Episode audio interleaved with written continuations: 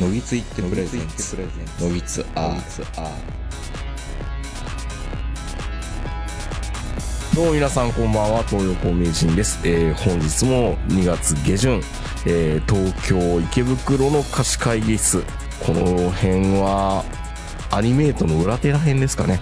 からお届けしております。お相手は私、東横名人と、今日もゲストで、ラジオ食堂のお二人に来ていただいてます。どうも、フォーエバー中堅ネットラジオのラジオ食堂の方から参りました、坂谷です。お世話になっております。はい。で、先週はマミネーの話をまたしていただきました。この方です。はい。中堅ネットラジオ、ラジオ食堂に居候しております。MBA 橋場です。よろしくお願いします。お願いしまおす。願いします。ちょっと軽い話題の方がいいかなと思っているんですけど、はいはい。ちょっと脂っこいのが2件続いたんで。油っこかったね、あれ。 ねえ、マミネーは脂っこくないじゃん。油っけえよ。スイート、スイート。え、スイートね。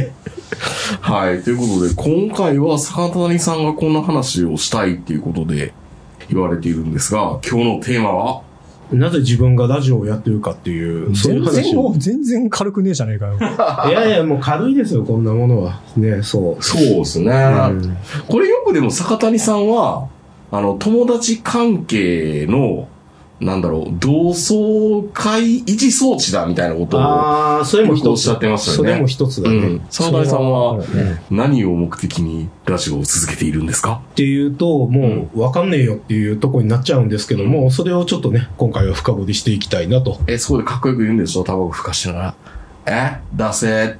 いや、でも実際そうなんですよ。え、 そうなのいや、だから、そうなのいや、だから困ったもんなんですけども。出せとかって言っちゃダメじゃん。いや、でも、んねえ、絶対に、うんあの、な、ななんやその、でっかい、その、ラジオやる理由っていう、ようわからん、このゴンズイ玉があって、うんはい。で、あのね、とり、とりあえず、いらんもんから外していって、はい。絶対最後に残る理由は出せ以外何者でもないですよ、こんなもんは。あとはやめるきっかけがないとかね。そう、いや、本当そういう話で、うん。そうそうそうそ、そうう、まあねね、さっきね、あの、ポッドキャストアワードの話した時、一番最後に終わらせ方どうするかみたいな爆弾を投下してましたからちょちょねっ。とね。いやでもリスナーさんはざわついてますよ。いや、ざわついてるという坂か、谷大丈夫かって。いやいや、別にんどう、なんもないねんけど、うんそういうことを、やっぱり寝る前にふっと考えてしまう時もあるじゃないですか。大丈夫なんか、俺死ぬ時どうなるのかなみ たいいな。や、そうそうそうう。それに近い感覚ですそね。うそうそうそう。んあの、最近ね、あの、実家帰って、うんあの、ベッ実家のベッドで寝てて、うんああ、俺もう43やなって思って、うん結婚せんとあかんなって思って、うん結婚した自分を想像してみたんですが、あこれラジオと一切関係ない話ね。いいですあよ。のいいですよ。聞きたいよ。坂谷さんの結婚観とか。もう想像つかなかったんですよ。あの、布団に入って、うん。自分が結婚したらどんな生活するんだろうって、うん。もう、あのーずっと独身生活、一人暮らしが長すぎて、うん誰かと一緒に共同生活すること自体が全く想像つかなくって、うん。あの、ガバーって起きて、やーわーってなったんでなんですけど、ね、それ。いや、だ、もうほんと、想像が全くつかなかったんですよ。その、自分が結婚したらどうなるかっていうこと自体に。え、結婚したいっていう欲欲求はあるんですかあの、まあ、それは今回の話とそれが、それるんですけうど、んうんうんもう、もうわかんねえですよ、それも。できたらいいなってぐらいそうそう、う。そうなんです。まあ、ん結局それもね、あの、結論としてはう、んしたいんですけれども、うんそのでっかい、そのしたいっていうゴンズイ玉をですね、削って削って削っていったらですね、うん結局、あの、親のためと、うんなんとなくのその二つしか残らないんですよね。ラジオと一緒やもんいな。や、もう本当そうなんですよね。ラジオは親のためにならへ んからね。いや、まあ、ラジオ、まあ、でもラジオはね、もう惰性しか残らない。いええー、ちょっと夢ないな。やー、でも、うんそうですよ。まあ、だからさ、あのーまあ、元川の話すると、まあ、多分、橋場も一緒だと思うんですけど、はい。ラジオしたいって思ったのはラジオが好きだったから、うんもうそれ以外に何者でもないんですようん、ね。もう90、あの、学生の時からラジオが好きで、うん。あの、なんとなくいてた2000年代入った時に、インターネットラジオ自分たちでもやれるんだっていうそうのそがう分そかう。って、そうね。じゃあもう、ね、いても立ってもいられなくてやった。それが、まあ、最初なんですけども。それが僕たちの創世記ですよね。そう、そうですね。執念深いな。そうですね。ほう本当気に入らんかったよな、といやいやいやいやいや、そうそうなんだ。創世記発言いが。やいやいやいや、否定はしないけど、そうだったのねいってやいそうう、。そう、ああ、まあ、そうでももう、なんかね、我々も、本当、まあ、豊子さんは20年やってらっしゃいますし、はい我々も10年やってますんで、うんもうそういうなんかね、強い思いというものがもう抜け落ちちゃってね、うんなってるんで、そうなんやって感覚しかもうないですよね。うんそれに関して言うと。まあ楽しいからやってるっていうのは、うんあるとは思いますけどねあるんですけどね。でもそれが、本当に楽しい時期なんか1、2年じゃないですか、言ったかて。今でも楽しいですけど、そんなそのね、おもちゃを与えられた子供とかさ、な,、まあ、なんかを覚えた中学生とかぐらい楽しいのなんて1、2年ですよ、そんなもん。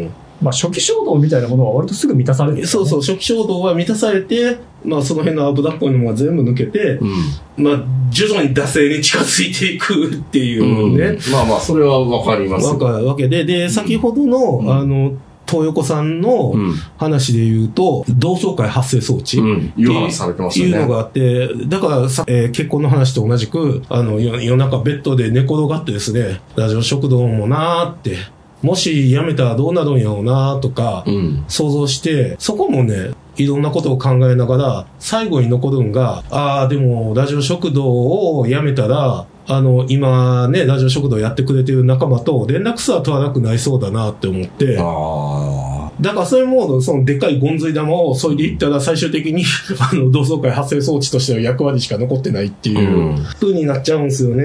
そうそう。まあ、だでかもら、すごいでも大事ですよ。友達とコミュニケーション取れる手段って考えたら。いや、でも本当そうなんですようねん。だから、それがないと連絡しないっていうのはすげえあるんで、おそらく我々全員40代ですけども、うん40代で学生の時の友人に、うんあの、連絡取ること自体がもうないじゃないですか。そんなにね。うんおそら頻繁にはく、あの、橋場、まあ、橋場は、橋場坂谷はもうほぼ同じ環境にいたんですけど、当時はもう100人ぐらい友達がいたわけですそうよやね。なあの時代で、あの、その100人の友達に連絡取ってるかって取ってないですし、あの、同窓会やってるかって言ったらやってないですし、うんつい最近まで同窓会やってたんですけど、それコロナで途切れちゃったんで、 もうやってないですやしってないな。じゃあやっぱり同窓会発生装置の機能しか残ってねえよなって、あの、やっぱ思っちゃうんですよねい。や、ラジオ食堂のね、同窓会発生装させ置。機能ってすごいですからう。。うんん。だってこれやってる限り毎月喋りますからね。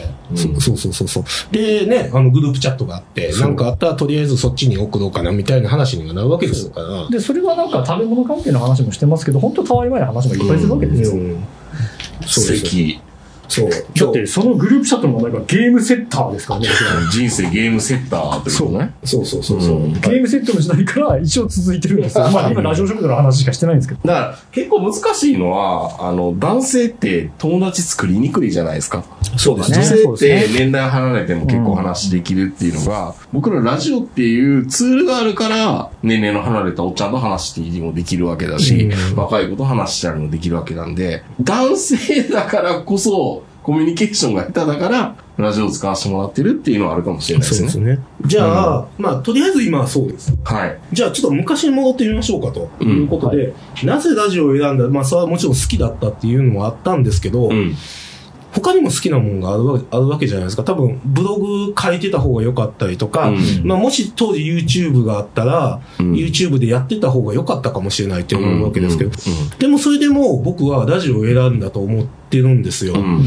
まあ、ラジオ好きだったっていうのもあったんですけど、昔の話をすると、うん昔僕は、あの、文章を書くのが好きで、ブログとかもやりたいなって思ってたんですけど、当時思ってた話で言うと、ブログで書くより、うん。ラジオで喋る方が楽やんって思ってた時期がありました。うん当時。おーそれはあれですね、今さっき話題にオフラインで話した、ジョシティーズのホームページのことあーまあまあまあ、それはね、うんあの、大学生の時のジオシティーズで文章を書いてた時期がありましたけどうも、ん。ラジオは喋るだけでええやん。うんう。んブログは、あの、書いて、遂行して出さないとあかんからしんどいと。うん。今、ブラック企業で勤めてるからしんどいとうん。思ってた時期が、いやあの昔はありましたけど、今はそうは思いません。まあラジオの方がしんどいよ。しんどい。ラジオの方がしんどい。はい。で、あと、えー、YouTube は、あれです。YouTube がどうかっていうので言うと、それはもうあれですね、もうラジオが好きですね、俺は。うん。い、未だにやっぱり、あの、テレビとか動画見てる時間より、ラジオ聞いてる時間の方が圧倒的に長いんで、自分の場合は。うんだからそういった意味ではラジオですね。うんで、あ、と、ちょっと当時思ってたことは、うん。インターネットラジオが、当時は黎明期、僕らの考える創世期黎明期だったんで、インターネットラジオはね。インターネットラジオはね。だから、当時考えてたのは、ここだったら、まだワンチャンいけんじゃねっていうのがあったんですよ。はだから、当時で言うと、ブログはもう完全レッドオーシャンになってて、うんここで勝ち抜くのはむずいと。で、まあね、で、ラジオ食堂を始めた時期で言うと、もうすでに YouTuber とかいましたあ。し、あの、YouTube で勝ち抜くのはむずい。でも、インターネットラジオだったらワンチャンいけんじゃねっていう、そういう、あの、横島な気持ちがあったことは確かです。うん。っていうところで僕はラジオを始めたっていうのがありますね。うん。逆に東横さんはなぜラジオを選ばれたっていうのはありますもうだから原体験でしょうね。やっぱり小学生ぐらいの時あーやっぱりラジオがからの自分が投稿して読まれた時の感覚、で、なんかすごい話してはいけないこと話してたり、下ネタ話したり、インディーズのラジオ、えミニ FM とかだから、うん。すごい、こんなことできるんや、っていうとこ ろ。で、まさにその、ブロードバンドの時代になって、自分で構想できるんや。いやー結局一緒か。子供の頃の夢は僕は放送局を持つことが夢だったんですよ。ああ、なえるえー、そうだほったど。うんあ叶っちゃったわけですね。かっちゃったわけですからね。ね。だからそれが手段だったからっていうところと、やり続ける理由としては、まあ、同窓化発生装置の側面は僕、ポリスキーさんとかっていうのはないことはないけども、生活の張りがやっぱり出るんですよね。あーだからラジオのためになんかせんとダメだっていうのは、喋らんとダメだからどっか行ってみよう、あっこ行ってみようとかっていうところでう、ん。何でもそれがネタに一応なるわけじゃないですか。確かうに。んないいもう一極視一等足が。って考えると生活に張りが出てくる。プラス、やっぱり坂本さんっていう偉大なパートナーがいるんで、この人の和芸をもっと伝えたいために僕が添え物となったらすごいいいなと。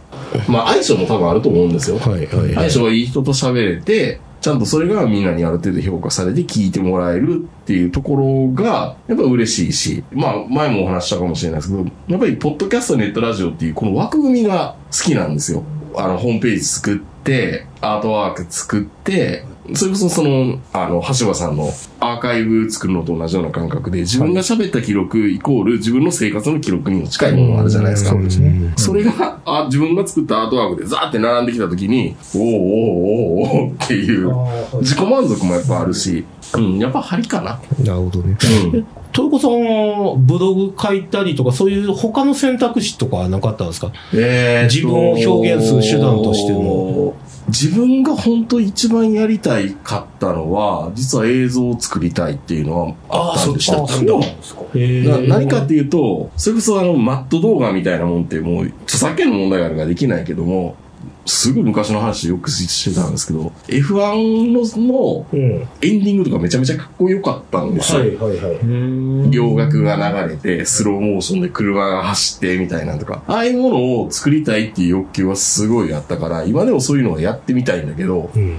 手間だからめんどくさいっていうところと、著作権の問題があるから、あんまり公開もできないよねっていうところ。でもマット動画みたいなのでやってる人もいますけど、まあ自己満でそういうのを作れたらいいなと未だに思いますけあどあ、ね。そっか。いや、なんか僕らがずっと疑問に思ってた一つとして、うん。なんで東横さんはあんなに YouTube 同時アップにこだわるんだろうっていうのがあって、うん。それも一つなんですかいや、あ全然あれアートワーク入れてるだけだから、あたーだ単にあ YouTube れあれでは関係ないんややってほしいっていうオーダーもあるし、間口は広い方は絶対いいし、あーまあ、そうやけどね。ながらで聴けるっていうのもいいし、だってリビングで、ノギス流れたら、わけわからなくて面白いじゃない ですいか。や、まあ面白いですけいや、ど。あれ便利ですよまあ便利。僕自宅のリビングでノギツ聞いてますから。そういう人もいるから、そうなんで、それで、でっかい画面で、アートワークとか出てきたら、あ、おも、面白いやんっていう。えーいや、ういや、まあ YouTube、あ、そういうことだったんだねそうそうそういや、まあ、ただ俺からがその利便性の話です。ああ、そっかそっか。うんいや、めん俺どがくさいけど言う、そうそう、それだけなんですよめ。んどくさいと思いますいよ、や本当に。ただ、ただもうテンプレートできてるから、編集作業としては、3分ぐらいで終わる。あそうへうーん。で、コーディングの時間とアップロードと、うん、あとテキスト書いたりっていうのはもう一本化できてるから、まあそこまでは空間じゃないですね。言われたんですよ、最近。アワード会で言った話でう、ん。 Spotify 解約したから、うん。あの、他に上げてくれっていうところで、ん一番最初に言われたのが、うん。 YouTube に上げてくださいよって言われて、うんめんどくさいから嫌だって言ったんですよ。うん。だって YouTube、RSS 取得してくれないじゃんっつって、でもまあ3分ぐらいだったらやってもいいかな、それだった。それだから、それは多分いろいろ機材整えるとからう、ん。僕はその仕事の関係で自分が Adobe のソフトを使いたいっていうのもあるし、はいえーそうですね。だから Adobe のオーディションというのでやってるんですよ。で、それが編集がめちゃめちゃ僕には楽でできるんですよ。え、すみません、アドビのオーディションって何ソフトですか普通のだからへ音声の編集ソフト。あ、音声編集ソフトだからプレそプういうレソフトプレミアの派生版みたいな感じなんですあ、よ。そういうのがあるんですか、うんで、それが、すごい編集が楽なんですよ。へへーーあそうそう。オーダーシティも、まあいいのはいいんですけど、僕、オーダーシティましあか知まらあ、なかった。我々はもうオーダーシティ特化型人間になっちゃったんで、こっからソフトを切り替えるのはわりかししんどいんですけど、まあでもね。アドビ税高いの払ってますからね、月6000円以上。で、ずあ、ずサブスクか。サブスクだから。今やめるって言ったら半額になるらしいんですけど、まだそれはやってないんですけど。あーでも半額って言ってもなんか3ヶ月とかじゃないですか。いやいや、1年間。あ1年間、あうん1年間か。であとは、ズームの有料版も入りましたからね。あーいやーすげうえん。あれ結構高いんですよね、ずっと1万、月1000円ぐらいかな。まあでも、無駄遣いしてることも多いから。いや、まあ、うんまあまあまあ、趣味のね、投資金額で趣味の範囲だあったら安れいば、と思いまあ、ますそよんなに高いもんじゃないですけどね。でもやっぱり、アートワークとか作ってると、ずっとその、頭使うから、それはそれでいいかなと思うんですよ。うんそうですね。作ってるのも好きだし。なるほどね。うんそっかそっか。いや、僕ちょっとね、お二人に伺いたかったんですけど、うなぜあんなに編集に時間をかけられるのかっていうのは、ああ、僕からするともうちょっと信じがたい水準なんでちすよ。ょっと、あの、正直、あの、最近のラジオ食堂は狂気の域に達してますね、あれは。あの、それ、なんか前ね、サンダヘタデオジロあたりで言ったような気すんねんけど、うん僕がやりたい、ポッドキャスト、ネットラジオっていうのは、プロより面白いネットラジオなんですよ。はあので、プロができないことは全部やらないといけないって思ってて、まあ基本的にプロより面白いのを作るのは無理なんですけど、うんプロができないことって大きく分けて2つあって、一1つは大人の事情でうん。言えないことも僕らは言えます。うんこれが1つ。で、もう1つは、プロが経済的合理性で捨てないといけない部分は僕らはできます。うん。よって、この二つ目ですよね。二つ目、経済的合理性を完全に外れた行為。だから、あの、ラジオ食堂って、あの、編集に毎週5時間から10時間かけてするんごでいすね、けど、今。あの辺はアマチュアしかできないことなんで、まあそうですよだね。からそこには本当こだわるの。 5時間、5時間ぐらいかけてる時あるんだ。え余裕でありますね。えだって、今5から10って言いましたから。はい。10時間も余裕であります最ね。近もこれ早くて、うん。まあ、それは、あれですね。もうだいぶ、なんていうか、こだわりがいい具合に抜けてきた時。言っちゃいけないこと喋らなくなったからまあま あ、そういえばあるけどね。ピーピー入れようかみたいな。僕とか一緒に喋るときもそんなに喋ってないですけどね。ん言っちゃいけないこと。いや、だからそそういうんじゃない。どちらかというと、僕は坂谷さんの場合は、間を詰めてる場合はすごく多いでうすよんね。もう間集めて、うん。あの、む無意味な言葉、そうですねう、んとか、そういうとことか、あと、まあ、いろいろですけど。そうですよね。そうですね。うんそうそうそう、そうこのそうですねとかは全部。削ろう。だから多分ラジオ食堂はうん倍速で聞いてもそんな違和感ないと思います。元から倍速っぽいからね。ああ、まあ、元から倍速やからね、あれ。まあ、みんな早口ではあるけどうんね。そう、まあ、だから編集します。ううん。もしかしたら、無編集で、あの、毎日更新した方が、取れるかもしれない。あの、リスナー数は。んどうなんでしょうね。いや、でもやっぱりね、あの、最近、ポッドキャストに関しては、うん。どんどん YouTuber に近づいてて、うん。まあもともと更新回数は正義なんですけど、うん。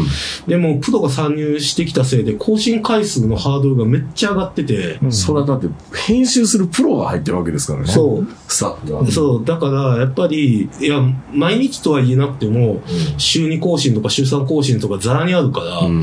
だからその辺は、そ本来はそっちの方がいいんだろうなと思うけども、でもまあこれはもう本当自己満足の世界ですよね。まあでもみんな自己満足ですよ。うんだって評価もされるわけでもないから、そんなにほど。まあ維持みたいなのもありますけどね。まあ、あとやっぱりあの、プロの週2、週3配信っていうのはやっぱりその10年それを続けられるかっていうと多分続けないからね。そうなんですね。うんまあね。えーあの、週2、週3更新する人は、人気出るまでやりますね、大概。なるほどね。人気がある程度いったら、あの、週1ぐらいに切り替えていったりしますけど、普通うね。んその、人気取るための、あの、手段としてやる人が多いですけど。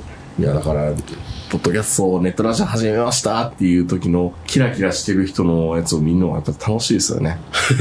まあそんなん見ることあるんですねいや全然見ない。すごいはい全ということで始まりましたっていうところから。うん。うそうですね。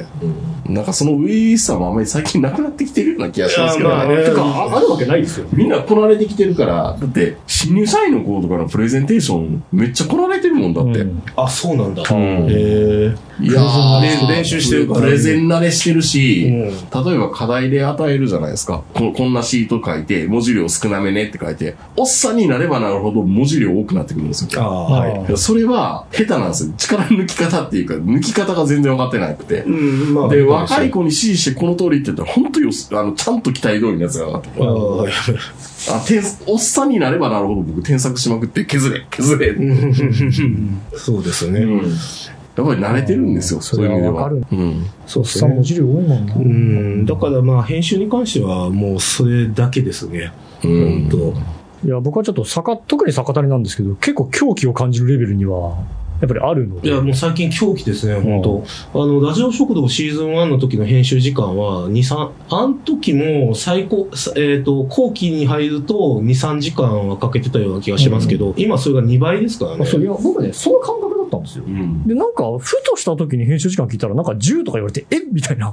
なんかすそごい編そん集な、に伸びてたんだよ編集終わった時のツイートが、編集終わったって来るたびに、あ、かわいそうやから、いいでしょ、こうって。 いや、だから僕最初、お疲れ、お疲れ、坂にって。いや、だから最初僕なんか、な、何言ってんだろうと思ったんですけど、10時間って聞いて、え、ああ、そそれはそう書くわな、みたいな。でも、東横さんもまあ好きっていう話がありましたけど、毎回毎回あの、綺麗に小ノート書いて、アートワーク作って、で、マルチプラットフォームに上げて、YouTube に上げてみたいな。まあ、ルーチンですからね。やっぱね、うん。あの、ポッドキャストができる条件はそれができる人ですよね。そうですね。なぜなら、ポッドキャストはやっぱりその話し手と編集する人が同一だから、事務作業が苦痛じゃないんですよ、僕、全然。多分。本当に。まあでもそろそろうん編集会にも AI の波が襲ってきてほしい、本当に。ああ、そうですよう。ん。できそうだよね、普通に。いや、あのね、うん。あの、さっきの話と違う話になるんだけど、なぜそのポッドキャストをやめようかって思うと、うん。大変だからなんですよ。まあ、そりゃそうだよ ね。あの本当単に単純に言うちょっと待っと。て、じゃあまあ、しんどいからちょちょっと、ちょっと、坂谷さん、ラジオ食堂やめるんやったら、僕、名前引き継いで、他の人やりたい分連れてやっていい あいやいやいやいや、あの、まあ、それはその時、いや別にさ、あの、深刻な話してるんじゃないよ。深刻な話聞こえるぞ。いや、別に全然深刻じゃなくて、別に全然普通に続けるつもりやし、はい。まあでも、ね、やめてえなって思うときは、結局しんどいからやから、めんどくさい時はもうこんなもんなかったらいいのにって思う時は、そうそうそうたまにあるよ。そうそうそう。俺はんやけど、AI が編集してくれたら、それこそ永遠に続けることはできますよね、多分。 AI が編集っていうのは勝手にいい感じに削ってくれるってことうそうそうそう。あの、だから、 MP3 をデータをガーンと上げてね、うんアップロードしたら、ね、あの無音部分カットしてくれて、そうあーとかそうですねみたいいやな、ー指とか定したらえーとワかそーうドを自動でバッサリカットしてくれて。そうそう、それで、あの、一回通しで聞いて、ふんふんって、あ、ここだけちょっと昨日とか、それで終わるみたいな。でもなんか生まれそうだよな、それ。まあ、もうそうそう、まあ、もしかしたら現実的にもうありそう。まだから、できれば早く AI が、あの、僕と東横さんが、もうラジオやめたっていう前にでき、できてほしいですね。まあ、東横さんはやめそうもないので、まあ、うちは坂本さん次第かなって感じはしますけどね。 ああ、そうですね。うんうちは完全に逆立ちないなんで、逆立りがやめるって言った瞬間に全て終わりますから。大丈夫です。あの、難民受け入れますよ、僕 が。シーズン、シーズン3でやりますよ。何ラジオ食堂のとうとしてんのよ、東横くん は。びっくりするわ。いやあー、いいコンテンツだなと思って。あ、本当にそうだね。食はやっぱりやりやすいよねって。まあ、食はね。うまあ、それだったら僕は完全に東横さんにくら替えします けど。まあ、だってね、あの主催がやる気なくなってきて たんで、まあ、それ以外しょうがないですね。大丈夫、坂田君、僕が編集するからああ、でも、それはあるかも、グループチャットの名前をノギツセッターにしてそうそうそあ、でも、あ、これいいな。多分、ノビツも、うんラジオ食堂も、まあ、仮に終わる時が来たとするじゃないですか。うんでも、多分1年ぐらい経ったら、あーどっか喋りてえなって思うことはあると思うんう。いでや、す絶よ。対それはありますよ。うん。うん。その時どうしますいや、だから、それは僕多分今、一人道のヒロさんが、その状態で、たまにね、ヒロさんが全然連絡取らない時もあったら、頻繁になんかツイートとか返信くれる時とかあったりする。はいはいいや、でもね、これ難しい話ですよ。わかんないけどさ、うん2030年問題とか、あの、インターネットラジオ界にはあると思ってて、ほさっきも言ったやん。あの、東横君の誰かう。に、ん。あの、出させてもらうとか入れてもらうとかうん。言うけど、入れてもらう相手がね、10年後ぐらいもういなくなるよ、きっと。あ、そだってそんなんさ、あえてネットラジオとポッドキャストを分う。けるとすると、うんうん僕ら入れてくれるのネットラジオの人だけでしょポッドキャストのやってる人たちに僕うん入れてって言っても入れてくれます入れてくれないんじゃないですかそんな。頑張って、ちょっと、接点増やそう かな。テック系ポッドキャストの人とかにちょっとコンタクト取ってみようかな。まあ、確かにうちらは完全にネットラジオ界の住人だから。そう、ネットラジオ、そう、いやー、だから、創世記だからね、まだ。もうん。う、いそう、やネ創ッ世ト、記なのはポッドキャストの方であって、ネットラジオはもう完全に熟してるわけよ。腐ってるって。そう、だ からこっから先は、うん。あの、ネットラジオっていうものはどんどん少なくなっていって、我々を受け入れてくれる先もね、どんどんなくなっていってるわけですよ。インターネット互助会って言い方はね、ずっとしてましたけど、はいそうですね、受け入れてくれる先ね。でも、ここれかなり僕も重要だと思っていて、ん。あの、ポッドキャスト創世記って言葉にこだわるとするじゃないですか。そうなると我々はネットラジオの住人で、うん向こうはポッドキャストで、ここの相互交流ってあんまりないと思う。うんだって多分、その、配信の仕方というか、姿勢というか、やっん。ぱ違うと思うんだよね。で、世代もやっぱそもそも違うから。まあまあ世代違うのはね、うんまあしょうがないだかとしらてネも。ットラでネットラジオ界に何何が重要かっていうとポッドキャスト界は多分まだその新参勢力が入るんですよでうんこれから音声配信を始めようとする人が、まあ、うん。ポッドキャストの方に行くと思うんだようん。ネットラジオには行かないんだよあいやいやいやいや、今始め、今、音声配信した人は全部ポッドキャストでいいんじゃないですか。いやででしょだからそのお我々のコミュニティまだ帰ってくちょるっいとや、いそそんよな、そんな明確にありますネットラジオとポッドキャストの違いって。あのね、これはね、ポッドキャストアワードの回にちょっと言いそびれたんだけど、ポッドキャストの創世記と言われるポッドキャストの、あのー一つの重要な要素は、はい。多分ちょっと賢い気持ちになれるコンテンツっていうのが、多分、ポッドキャストなんじゃないですかえー、そうなんだ。ちょっと知識欲が満たされる、ちょっとウェルビーイングな感じが満たされる、ああ。で、それからプロの喋り手が、えー、ちょっと番外地で喋ってくれるえー、っていううのが多分、ポッドキャストの要素なんじゃないかなと思っていえて。ー。ノビツもラジオ食堂も十分知的やと思うけどな、自分いやいで言やういのもなやんけどいやいやいやいやいやあんいな、やあいや。の、ポッドキャストより100倍ぐらい知的なことやってると思うけど。いやいやいやいやいやてかあんまり一的に無視見せたくないですけどいやーね、その辺はね、いや、あの奥奥ゆかしさが美徳だと僕は思ってるんです よ。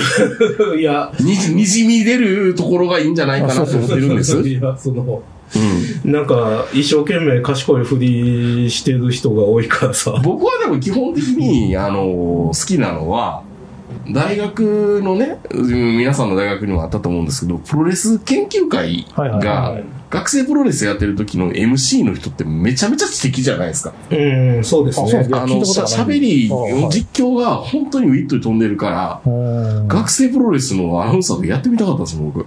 あれ面白いですね、すごうんく。だからそういうノリも好きだし、アホなこと喋ってそうだけど、実は、アホじゃないかも、この人たち、みたいな。うんまあでも、ん。ある種我々が目指しているとこはそこそうですよねなんですよね。だから、ひけらかしたくないもんだって。うん、そうそうう。ん。大体あの、ひけらかすと、うんあの、わかりにくい放送になっちゃうんで、うん。なんか何言ってるかわからんみたいなそ感うじそう、にそうないうる話になっちゃうかうらん。だからできる限り、誰が聞いてもわかるようにするのは当たり前の話ですから。なんか、だからそれが普通なんで、うん。うん。知的な内容って一体どういうことですか学問的な単体系はい。だから、今すごいじゃないですか。ゆる何々学ラジオって。ああ、うご今、いいウゴのタケノコのように、ゆる系学問ラジあオ。びなんか、ゆる、ゆるファミリーいっぱい多いな、今。っくりするよ、あれ。まあ、東横さんがおっしゃってるのは、うん。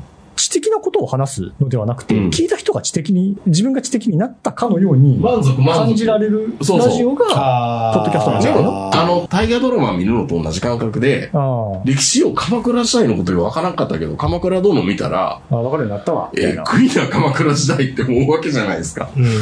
でも、タイガーの魅力ってそこで、なんかよく、学生の時あんまり日本史勉強してなかったけど、あ、こうなって今の日本に繋がってんのか、みたいなんてあ、ー連続性のある話だ分か、からったような気になる分みたいなかったような気になれるっていうのは、大河と同じ構造で、で、かつ、おしゃべりもちょっと面白い人が喋ってて、満たされるっていうのすごいわかるし、僕も古典ラジオのお気に入りのシリーズとかやっぱありますよ。あーそううんはいはいはういん、あの、日露戦争のところとかめちゃめちゃ面白いし、だから、あれだ、あれですよね、その、通常、ラジオとか音声コンテンツ聞くっていうのは、うん聞きたいから聞くとか、面白いから聞くっていう発想なんだけど、うんそこにプラスされて、勉強になるから聞くとか。そうそうそう。それも大事。だからそういう、なんか、なんていうの、利利得、利益的な、うん。あの、そういうもんが含まれてる、あの、その消費者の行動に含まれてるっていうのが、ポッドキャストなんじゃないかっていう。かって僕は思いますあねー。なるほどね。確かにそれはあるかでも、しれあない。とは、ちょっと、よくあれじゃないですか、その、今回でも、その、女の子がぶっちゃけトークしますとか、LGBT の人がぶっちゃけますとか、うんそういうのがやっぱ一定の枠ではありますよね。あーまあ、それは。うん、で僕らもその、ボンダールぶっちゃけの枠ではあるんだけど、僕らちょっと汚いのは、はい。名前も晒してない、顔も晒していない、所属もそう晒してない、安全地帯からぶっちゃけて話してるだけだから、いや、俺ら探してるよ。まあうちら本名を探してるからミ ねッチーはね、ラララジオ食堂は全員本名 だし、あの、あの、ウェブさ、ウェブあさったら、あの、全員分顔出てくるんちゃうかな、多分。マジでか。うん、出てくいる。や、だからある意味僕らは、その安全地帯から喋ってる部分が汚いから、まあ評価されないっていうのもあるんだろうなとは。そうやってあるのかな、今時。でも今のポッドキャストやってる人ってみんな探してる晒してるんですよ。探してるんだ、うん、結あ構で晒しもてるまあ、とそ思う。れは結構あるか。イベイベントとかでやっぱり、イベントやるとぜ絶対イエーイってやらんとダメだかなるら、ほどそれは出てきますよそれはリね。スクまがああでるなも、まあリスクながあんるよねか、それはちょっと時代が変わったのかなそうっていうのはあるか。まあだから僕らも、もうちょっとその辺は緩めてもいいのかもしれないけど、でも、職場になんか見られたら嫌やん。いやいやいやわ僕顔探したくないよ顔晒したくないイやベンんト。で探すのは全然ええけどさあまあ、まあ、職場でも多少バレてますけど、ラジオ食堂のことは。そうですよね。うんいや、まあ、まあ、そうやねんけど。あまあ、でもなんか、感覚としては、うんあの、今の人の方が僕は感覚として、昔から近かったんで、うん僕、あの、もともと、その、ハンドルネームとか、うんそういう日記、なんかペンネームとかの文化がそもそも嫌いだったんで、中学生ぐらいの時から、うんはいなんで本名使わないのってそういう、割とそっちでやってたから、だから、はい、あの、でも今ってそっちになってるじゃないですか。あの、と SNS の時も、うん本名アカウントがあって、まあ、裏垢持ってる人はたまにおるけどうね。ん SNS でも本名を使う若い人がだんだん増えてきてるんで、そっちの感覚に近くなってるのかなとか思ったりするけど。ままあだからある意味僕とか東横名人とか坂本とかはずるいんですよ。あ まあ別にずるいとは思わないけど、うまあでも結構そこは世代の断絶あるかもしれないって僕は思いますけどね。なんなん自分で名人ってって。だいやいやどうもどうもって20代の子のとこ行って、ポッドキャストやらしてください東横名人です。あーはあ、まあ、死ねよお前確か何にが名人だよ確かにそれはそうそれは何が名人だよどこのドイツだよこいつみただいな。大体、あの、東横名人って言ったら、東横キッズの名人かって思われるんですよ。 今時はね。あの、自動買収かってなるよ。僕ら、僕ら、僕ら、東横委員の東横ですからね。通、通じへん、通じ東急東横線じゃないからね。まあでも確かにな、本名でポッドキャストやってるところに東横名人はちょっと入れにくいですよね。そうでしょうね。へん。うん。それは思うわ。うん、確かにねうう。んん。あのー、そうですよね。うん。些細なことかもしれんけど、いやいやいやいやいや。いや、でも結構、そういうところが、から、おっさん臭さって いうのは、にじめ出てて、創世記のポッドキャストにも入れてもらえないんですよ。まあ、入られへんいや入られ、いや、もう、入れないんです。入れないの入れないんですよ入れない。とどうしたら、どうしたら入れるの知らんけだどか。らこれってね、前ラジオ食堂で言ってた、あの、中小企業の、あの、うんなんだ、社長の年齢と一緒で、あの、年が経てにつれてもう上がっていくリスナーたちの年齢がね、ずっと上がっていってるんですよ。辛でいなパーソナリティの年齢も上がっていくから、辛いなでもちょっと思ったのが、今回の、その、坂田さん聞いてないかもしれないけど、オールナイトの55周年で、うん、さんまと鶴瓶の会は、めちゃめちゃおもろかったですよ。あ、聞きたい。うん。もう、もう今日か明日、明日ぐらいまで聞き受けれるから。 まあでもそれも完全に昔話の、もう、鶴瓶をいじり まくるあさんまの話だから。これも聞く人から聞いたら、これって面白いのかなどうなのかな若いとこれ聞いておもろいんやんかなああ、ただかもしれない。ただ、反応を聞いてたら、あの、88歳のおばあちゃんがさんまの話で大笑いしてたっていうああで反応があったから、 昔のラジオのおもし面白みっていうのはもうそれにものすごい凝凝縮されてて、うん。本当日本放送やけどこれ NBS ちゃうんかっていうような 感じのラジオだったんですよ。多分僕らのトークも同じ、そこも同列にはしたら失礼だけど、なんかそっちの方に近いんだろうなっていう気がします。自分が育ってたのが、そそういう文。化の上に成り立ってるから。なるほどねう。ん。ちょっと話変わりますけど、うん。あの、いつだったかな、その、あの、白芸ラジオもっこもこパレードのうん集まり行ってた時に、うんなんか、オガピーやったかなが言ってたんあが、の、女の芸人さそんうね。ですね、あの、が言ってたんが、あの、おっさん同士がう、ん。こんなに無邪気にキャッキャキャッキャやってるん文化はネットラジオだけだって言ってて、ああ、そうね割。割と資源だなと思っていて、や、ああれは。の、結構だから、同人の人は燃えると思いますよ。うん。僕と坂本さんが、なあんーか、イチャコラしてるみたいなあ。はいはいはいはい。えー、と、と、と、と、坂、遠坂なんか坂東なのか。坂とか、と、どっちが立ちでどっちがね猫かみたいわかな。らんけどみたいなうん。でも多分男同士がわちゃわちゃしてるっていうのは、女の子は多分好きなのかもしれないですけどうね。ん、まあ、かもしれないけどね。うん。まあ、それで、うん。あの、本当に、まあ、若い子がね、キャッキャやってるっていうのは、まうあ、んそこは中には合うけど、うん。 40のおっさんが、こうんんな無邪気にキャッキャし合ってるっていうのは、まあ、確かにないんだろうなとう。思うんんですよね。まあその分喧嘩するときは、すごいひどいけど ね。大の、大の大人がこんな、こんな嫌み合うのか、みたいな。喧嘩いや、でも、ララジジオオ食食堂堂はは喧喧嘩嘩しないんないでです、あの、それはちょっとわかんないですまあね。まあまあそあのそんなに対立はしないかな、それは友達関係っていうセーフティーネットまあセが、ーやっフテぱィーりネサットがーモン、サーモンスタッドみたいなのが多分あるんでますあよ。まあ、そうですようね。最終的にはっていう話があるし、まあ、あと、これは、はい、あの、自画自賛ですけうどん、あの、しんどいことを全部坂谷が受け持ってるはんい、その通りで、です。あの、喧嘩する理由がないです。はなるほどね。あの、すいません、これは、あの、自画自賛ですけどだ。大丈夫、あの、ちょっと半年間で休みたかったら僕、ラジオトーク食堂を、だだから、乗っ取るんやめろ、お前。からの乃木津を各週にして、ラジオ食堂を各週にしてって、それであの、延命するから大丈 お夫。前さ。そういうプランも考えといて。い。それそれでも 服ないよ。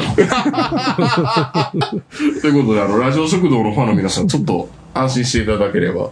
うんいや、安心できひんから、ラジオ食堂 ええ話聞いたわ。うん俺は自分が編集せんで喋らせてもらったらこんなありがたいことは ない。いや、本当ね、俺絶対できないと思うのよ。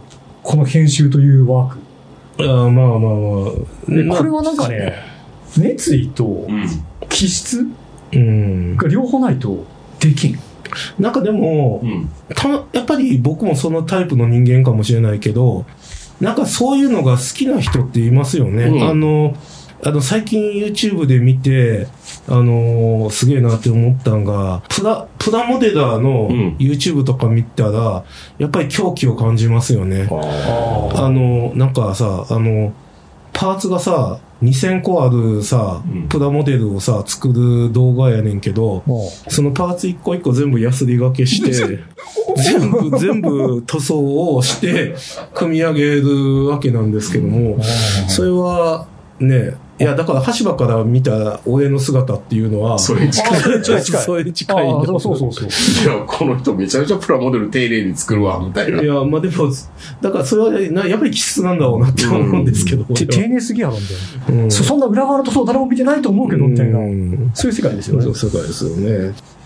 なんか、でもな、なんかあれかもしれないですね。その、なんか、なん、なんて言ったらいいんでしょうね。その、互助会っていうのうんが、もうちょっと広がっていって、いや、本当はそうなんですよ。YouTube なんかで見たら、どうやって YouTube のリスナーを、あーそをやりますかって。ただ僕はチャット GTP で、この前、あの、どうやったらポッドキャストを流行らせることができますかって書いてみたんですよ。すごい真っ当なことを書いていて、はいポッドキャストを流行らせるためには、以下の3つが考えられますみたいなこと言って、言うので、まあまあ、いろいろ、その、えー定期的に更新するとか、ああ、そうそう、絶対で、そう。あとは、あの、コラボレーションをする。まあ、そうそう YouTube そうと一緒なんですよ。そうそうそうそう。コラボしました確かに YouTube とか今、まあ、ショート動画いっぱい流れてきたら、えっ、と、立花た、NHK の立花隆史と、堀江門とかが、なんか対談してたりとかの回うんめっちゃ流れてくるじゃないですかうん。確かに相互送客って大事なんだいやな大と事思でうすし、ね、青汁王子かける何々みたいな。まあ、いあー至るところに組み合わせいがいやけ。ど、あれもマンネリ化してるからな。うんうんでも、やっぱりコラボって大事なんだなと思う反面、大事です。まあいつもこのメンツでしかやってないから。僕らは、僕らは、なんでかっていうと、昔痛い経験がやっぱあるんですよ。え、なんすかいや、コラあボのしてねー、コラボというか、あんまりこう取り巻きが多くなればなるほど、はい悪口言っちゃう可能性ってあるんですよ。あーそれはだってそれは坂本さんと僕の関係もそうだし、いや、言っても坂本さんはね、とか、いや、言っても衛星はね、とかっていうのを、やっぱり外から、外部から言うと、やっぱり相手の悪口みたいな、ちょっと言いがちじゃないですか。まあそうです。だから、自分例え嫌だだとから例えばですけどうん、橋場とか単独でノービザールに出させてもらったとして、いや、坂田行ってね、みたいな。いや、でまあ、それはあで、るで、しょうね多少はあるじゃん。そこっあまあそてれ、はあねの、ノリとして。ノリとしてっていうのもあるし、人間関係円滑にするために、ちょっと身内下げとこうか、みたいなのも、やっぱあるじゃないですまあかそ。れはありますね。そう言った時に、どんどんどんどんそれが拡大解釈されて、二人の仲を切り裂くっていうのがやっぱあるんであ、。そんなんあったんあや。でもなでん、かでありそう僕僕らがちょっと、あの、センシティブなところもへーあるからかもしれない。人間的にややこしいからっていうのもあるかもしれないから、だからまあコラボレーションとかっていうのも、一人で行った時に、相手がちょっと申し訳ないなっていうのもあったりするんですよね。